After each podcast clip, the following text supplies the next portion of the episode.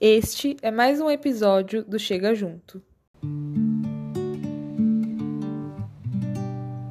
Muito bom dia, boa tarde, boa noite. Nós somos o Chega, Chega Junto. Junto. Eu sou o Gil. Eu sou a Gi. E eu sou a Ana. Sejam bem-vindos ao nosso terceiro episódio sobre movimentos sociais, onde dessa vez iremos falar sobre o movimento LGBTQIA+. E como sempre, antes de tudo, o que é esse movimento? O movimento LGBT é um movimento civil e social que busca defender a aceitação das pessoas LGBT na sociedade. Apesar de não ser um movimento centralizado e organizado nos seus mais diversos núcleos ao redor do mundo, existem inúmeras organizações não governamentais que atuam nesse sentido, oferecendo apoio e representação para, para essa parcela da sociedade, sempre enfrentando ondas de preconceito e ódio. O movimento LGBT age em busca da igualdade social, seja por meio de centralização das pessoas contra bifobia, homofobia, lesbofobia e transfobia, seja pelo aumento da representatividade das pessoas LGBT nos mais diversos setores da sociedade civil. Naturalmente, como todo qualquer movimento social, o movimento LGBT, quando organizado, é composto por uma ampla rede de ativismo público e atuações culturais, incluindo as famosas marchas de rua, bem como grupos voltados para a mídia, as artes, até mesmo as pesquisas acadêmicas. LGBT é a sigla utilizada para denominar lésbicas, gays, bissexuais, travestis, transexuais ou transgêneros. Sendo utilizada desde meados de 1990, a sigla é considerada uma adaptação de LGB, utilizada desde então para substituir o termo gay ao fazer referência à comunidade LGBT, no final dos anos 1980. Como a terminologia gay não abrange ou representa toda a comunidade LGBT, ativistas da causa buscam por adaptações capazes de trazer inclusão para as mais diversas orientações sexuais e identidades de gênero existentes. A sigla LGBT tem como principal objetivo promover a diversidade cultural com base nas questões de identidade sexual e gênero. Atualmente é utilizada para se referir a qualquer pessoa que não se enquadra como heterossexual ou cisgênero. Dessa forma, algumas variantes da sigla surgiram ao longo dos anos, como LGBTQ, adicionada a letra Q para aquelas pessoas que se identificam como queer. LGBTQI, adicionada a letra I para incluir as pessoas que se identificam como intersexuais. LGBTQIA, adicionada a letra A como forma de incluir os assexuais, aromânticos ou simpatizantes. LGBTQIAPN, adicionadas as letras P e N para incluir pansexuais, polissexuais e pessoas não binárias. LGBTQIAP+, adicionado o sinal de mais, procura-se atender e representar qualquer outras pessoas que não se sintam incluídas em nenhuma das outras identidades cobertas pelas iniciais da sigla. Vale ressaltar que essas são apenas algumas variantes das siglas, de modo que é possível encontrar referências que utilizam siglas como LGBTI, LGBTQ, LGBTPN, LGBTA, LGBTQA, entre outras. Dessa forma, a maneira mais utilizada de se fazer referência à comunidade é utilizado o LGBTQIA+. Os primeiros registros históricos de indivíduos homossexuais são datados de cerca de 1200 a.C., de modo que boa parte dos pesquisadores, estudiosos e historiadores afirmam que a orientação homossexual era aceita em diversas civilizações. Entretanto, em vários momentos e partes do mundo, a comunidade LGBT foi e ainda é violentada, torturada, morta e tem seus direitos usurpados. Historicamente, Códigos penais combatendo a homossexualidade são muito presentes, sendo que o primeiro registro nesse sentido data no século XVIII, no Império de Gengis Khan. Lá, a sodomia levava à condenação por pena de morte. Já no hemisfério ocidental, as primeiras leis nesse sentido, redigidas sobre uma forte influência no movimento cristão da Inquisição, surgiram no ano de 1533. O inglês Bulgari Act e o Código Penal de Portugal traziam os atos de sodomia, que carregavam julgamento por um tribunal eclesiástico, podendo levar à pena de morte. Em um contexto no qual Inglaterra e Portugal, junto com a Espanha e França, dominavam boa parte dos territórios ao redor do globo, a influência dessas legislações preconceituosas se estendeu não apenas pela Europa, mas também por todas as colônias. Os séculos seguintes também não apresentavam grandes avanços, sendo que grandes genocídios foram cometidos contra os LGBT. Durante o avanço do nazismo alemão, por exemplo, a população LGBT era levada aos campos de concentração e extermínio. Inclusive, dois símbolos do movimento tiveram suas raízes nesse momento histórico: o triângulo invertido de cor rosa, que designava homens gays, e o triângulo preto invertido para as mulheres antissociais, grupo no qual se incluíam as lésbicas. Os LGBT foram submetidos a métodos de tortura, castração, terapias de choque, lobotomia e até mesmo estupros coletivos. Tudo isso sob a alegação de que, segundo teorias de médicos e psicólogos nazistas, a homossexualidade seria uma doença de ordem mental. Até os anos 1960, ser homossexual era crime em todos os estados dos Estados Unidos da América, exceto Illinois, até então símbolo de progressismo no mundo ocidental. Uma das maiores mentes de todos os tempos, o pai da computação, Alan Turing, por exemplo, sofreu castração química como pena do governo inglês em 1952, mesmo após trazer avanços que ajudaram no fim da Segunda Guerra Mundial. Ao redor do mundo, várias clínicas particulares sob forte influência religiosa oferecem serviços que prometem uma cura gay para algo que não é uma doença. Ainda nos anos 2010, ter relações homossexuais é considerado crime em mais de 73 países, sendo que 13 punem com a pena de morte. Em 28 de junho de 1969, uma das mais importantes rebeliões civis da história se inicia em Stonewall Inn, em Greenwich Village, nos Estados Unidos. Gays, lésbicas, travestis e drag queens enfrentaram a força policial em um episódio que serviu de base para o movimento LGBT em todo o mundo.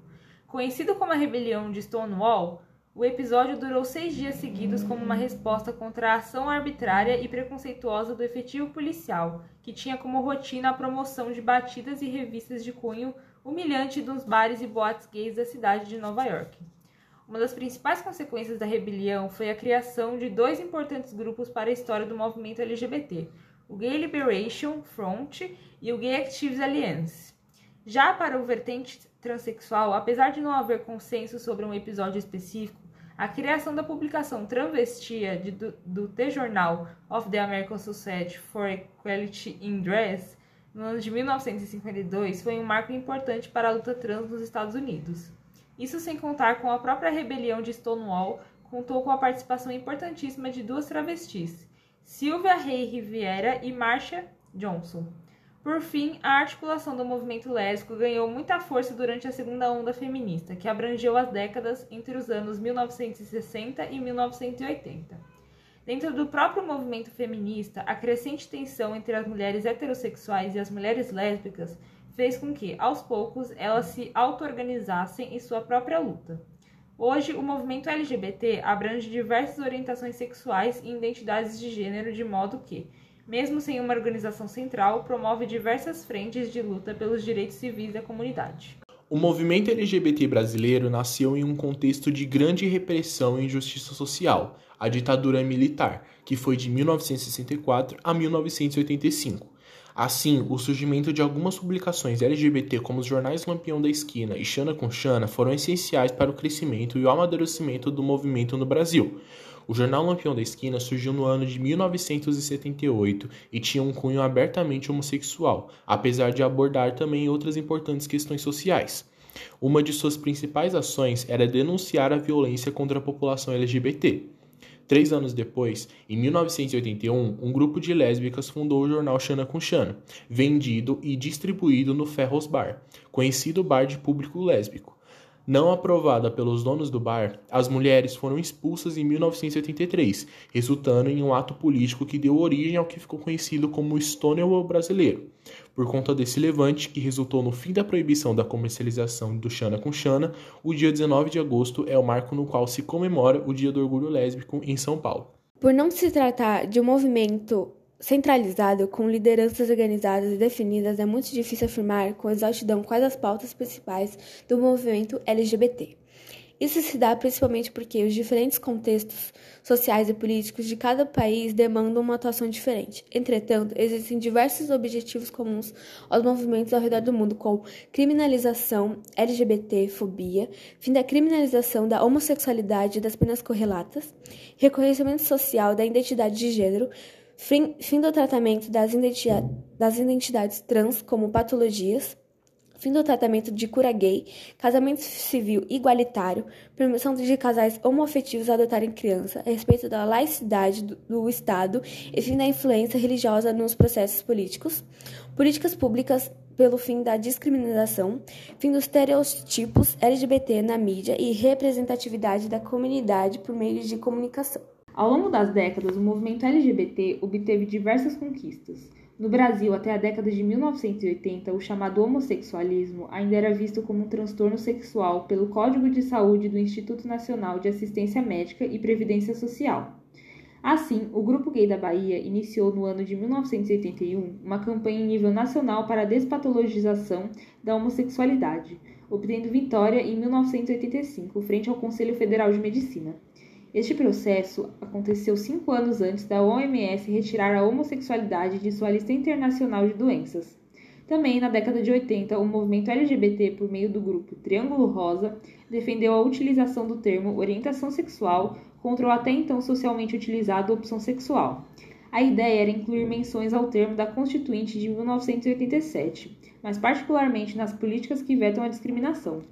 Apesar de não conseguirem atingir o objetivo em nível nacional, o termo passou a fazer parte da legislação municipal e estadual. As paradas do orgulho LGBT também são uma importante conquista do movimento no Brasil, reunindo um grande público a cada ano e trazendo ainda mais visibilidade para a comunidade. A união civil estável e o casamento civil entre pessoas do mesmo sexo são algumas das mais recentes e mais importantes conquistas do movimento LGBT brasileiro. O casamento entre homossexuais foi legalizado em 2013 pelo Conselho Nacional de Justiça. Os procedimentos de redesignação sexual também conhecidos popularmente como mudança de sexo do fenotipo masculino para o feminino, passaram a ser autorizados pelo Conselho Federal de Medicina. Assim, desde 2008, o Sistema Único de Saúde, o SUS, oferece a cirurgia para os brasileiros. Já em 2010, o processo de redesignação de fenotipo feminino para o masculino foi aprovado e passou a ser atendido pela rede de saúde pública. Entretanto, a fila de espera pode ultrapassar os 20 anos, de modo que a maioria das pessoas busca por soluções privadas, quando há condições financeiras para tanto. A utilização do nome social e as mudanças do registro civil para a situação de transexuais e travestis também é outra importante conquista do movimento LGBT. Desde 2009, os nomes sociais podem ser utilizados no SUS, e desde 2013 é permitido o uso no Enem. Já em março de 2018, o STF determinou que os indivíduos transgêneros fossem permitidos a alterar, oficialmente em cartório, seus nomes e registros de sexo. Um exemplo de ONG é Todos, é uma organização sem fins lucrativos que promove a inclusão de pessoas LGBTI+, na sociedade com iniciativas de formação de lideranças, pesquisa, conscientização e segurança. Quer empoderar a comunidade LGBTI+, educar a sociedade e transformar o Brasil em um país realmente incluso e sem discriminação. As estatísticas mostram que LGBTI-fobia no Brasil é um problema real e que precisamos combater já. Para mais informações é só entrar no site deles, que é www.todos.org. E esse foi o episódio de hoje, esperamos que vocês tenham gostado. Tchau! Tchau! Tchau!